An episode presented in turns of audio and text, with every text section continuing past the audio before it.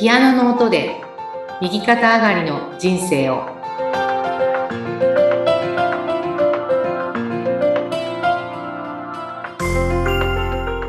皆様こんにちは東ひかりですこんにちは、インタビュアーの山口智子です。さて、ひかりさんには、あの、お父様のお話、伺っているんですけれども、まあ、お父様の思いを受け止めるという、そんなキーワードがこれまで出てきました。結構あの、お父様の割と晩年のね、お話だったんですが、ちょっと今度時間軸を戻して、ひかりさんが子供時代の頃のお父様とか、そのあたりもぜひ聞かせてください。はいそうですねあの私にとってまあ父親っていうのがその母のことはね本当私もずっと大好きだったんですよはい。もうニコイチっていうかうん。もう母にもくっついてずっとくっつき回ってるような感じで、だったんですけど、その中ね、こう逆で、もう父はね、もう毛嫌いしてまして、はい。子供の時からですね。うんあのーまあお酒をね、いつも飲んでるっていうのもあったりして、まあまあ、であの、物理的にこう匂いもね、お酒の匂いがするし、で、あの、父はね、こう溺愛してたんですね、私のことをね。もう、そうだったんですね。い。はい。だからもう、あのー結構はっきりう、んあの、弟がいるんですけど、はい。弟、まあ、それはね、大人になってから聞いたんですけど、弟のことってやっぱこう自分とすごい似てるところを感じてしまうらしくて、父は。すごく嫌だったと。なんか自分のこう嫌なところ、嫌な性格なんかがこう、もろにこう、あの、分かってしまうというか、うん。だけどまあ私はもう全くなんかこう違う生き物っていうかね。でもう可愛くてしょうがないっていうのは、まあちっちゃい時からすごくそれは自分でも、あの、可愛がられてまあ猫可愛がりっていうんですかね。うん。うん。それがすっごい嫌だったんですよ、もう。え中学ぐらいまでですかね。あの、本当に、で、まあ、あの、子供の時に、あの、うんまあ、ハイツみたいなね、ところに住んでいて、うん。あの、土日、まあ日曜日かな？昔だから、まあ日曜日だけがお休みだったと思うんですけど、もう朝からのもう飲みたいもんですから、お酒をですね。私を口実に自転車に乗せて、あの、お散歩っていうかね、ちょっと遊びに行こうみたいな感じで。でも絶対分かってるんですよ、私は。まあ、またお酒買いに行くんだ、みたいなね。うん。それともうまた帰ってくると、ね、酔っ払った父に対して母がね、すごく、まあもう絶対文句も言うし、喧嘩になっちゃったりとか、そういうのもう子供ながらにずっとね、すっごく嫌だったですね、そういうのがね。うん。もう、父も、いあの、まあ願ってましたね。ないなくなってくれればいいなとかね。うん。もう母と私、ね、あの、弟のこともちょっと私はね、あの、邪魔者扱いしてたところがあるので、うん。自分とお母さんだけだったらどんなにいいだろうみたいなことを、本当にね、子供の時ってそういうふうに育ったんですよ。はい。うん。でね、あのー中学ぐらいでうん、ただ分かったことがあったんですね。あのーなんかこう、父のことが少し理解できたっていうか、ええ中学の時ですか？そうなんです。あの、うん結構早かったと思いますね、ね。思春期真っ盛りですけど。真っ盛りの時にね、やっぱりね、父がなんであんなにお酒いっぱい飲むんだろうっていうのをはい、やっぱ考えちゃいましたね。うんあのちょっとやそっとじゃないわけですよ。あのーまあ、ある時なんかは、小学校の近くに住んでたんですけどね、はい。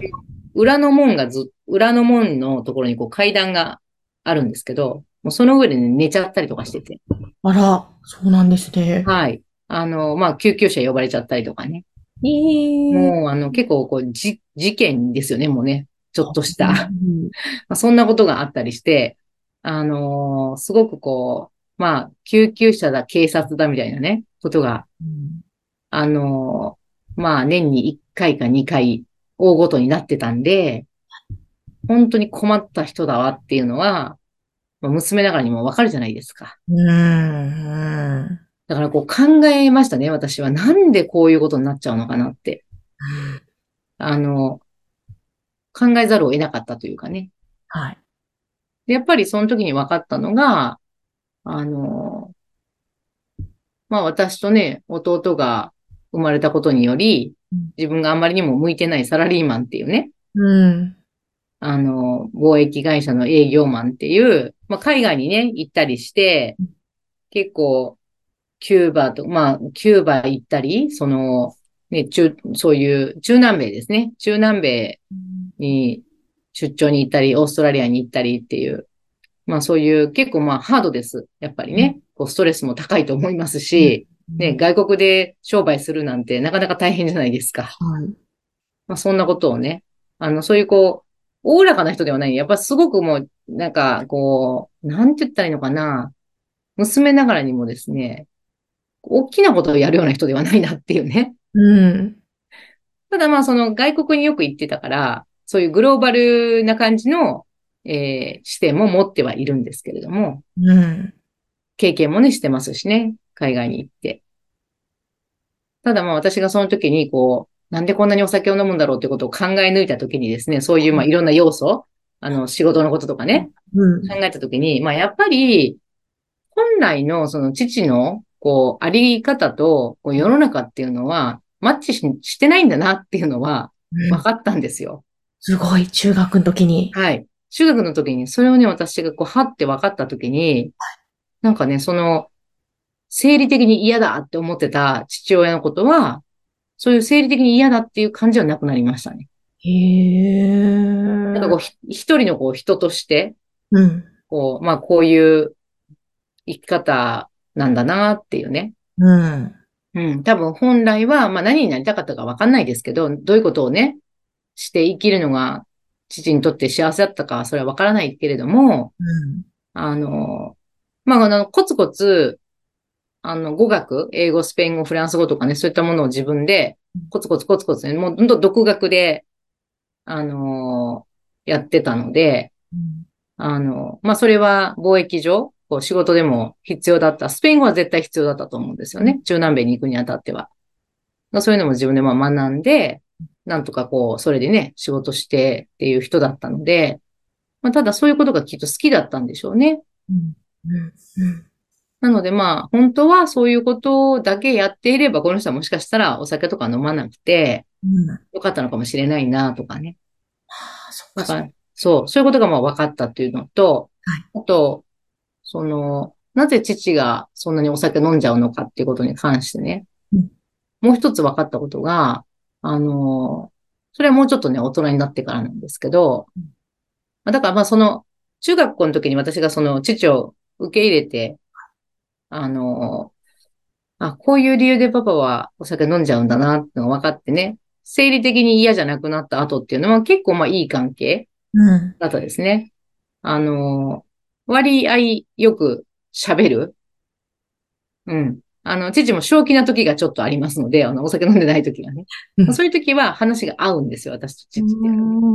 すごくあの、だからまあ、母とはもう、もう私にとって母っていうのはこう、なんかこう絶対的に大好きな人だったんですけど、うん、まあ、父に関してはまあまあ、あの、話のわかる人っていうか、あの、母の方がやっぱ常識的だったんですが、例えばですけど、あの、アメリカに留学するときにね、はい。私が、まあ、父と母にね、あの、なんか、ね、外国人のボーイフレンドとか連れて帰ってきたらどうする？とかってね、うん、言ってて、で、母は、いや、もうそんなのいいじゃないの？とかって言いながら、うん、でで、でもね、黒人のね、例えばね、うん、ボーイフレンドだったらどうする？って言ったら、ママはね、ええー、それは困るわ、的な感じで、うん、やっぱりすごくそういうまあ偏見とか差別とかっていうのはね、母はやっぱあるんだなっていうのそれびっくりして、うん、父はそんなん、誰、どんなんだってね、そんなね、肌の色なんて関係ないって。まあ、父はもう、あっさり、まあ、ね、自分が好きになった人だったらそれでいいじゃないかみたいな感じでね。その時も言ったので、あ、なんかまあ父の方がやっぱそういうところは、あの、実際ね、そういう中南米に行ったり、すごく貧しい国とかいろんな国に行ってるだけのことはあるなと思って、うん。うん、あの、まあ、こだわりがないんですよね、結構ね、父のね。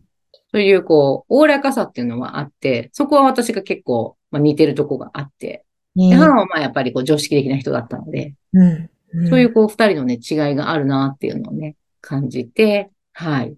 あのー、まあ父がなぜお酒を飲むかみたいなことをね、4月の時に、うん、まあ考え抜かなきゃいけないくらい、私もまあ追い詰められてたっていうのもありますけども、ね、あのー、まあ、理解したっていうようなね、そういう経験がありました。でも本当、理解すると、あ、こういうことなんだって分かると、つまりそれで受け入れていったわけですもんね。そうそうそう。そうすると、あの、楽になりますよね、自分がね。ね。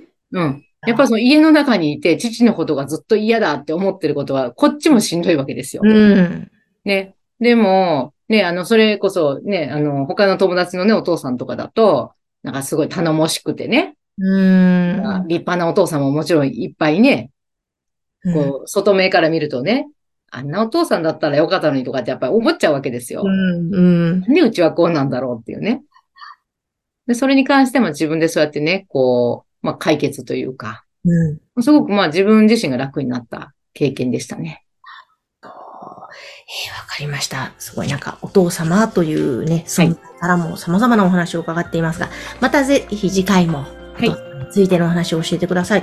そして、あの、井崎慎さんのコンサートの情報もこの番組ではお伝えしておりますが、こちらも引き続き、ひかりさんの LINE 公式アカウントでぜひぜひ皆さん情報流れてきますので、こちらでご覧いただきたいと思います。はい。今日もありがとうございました。ありがとうございました。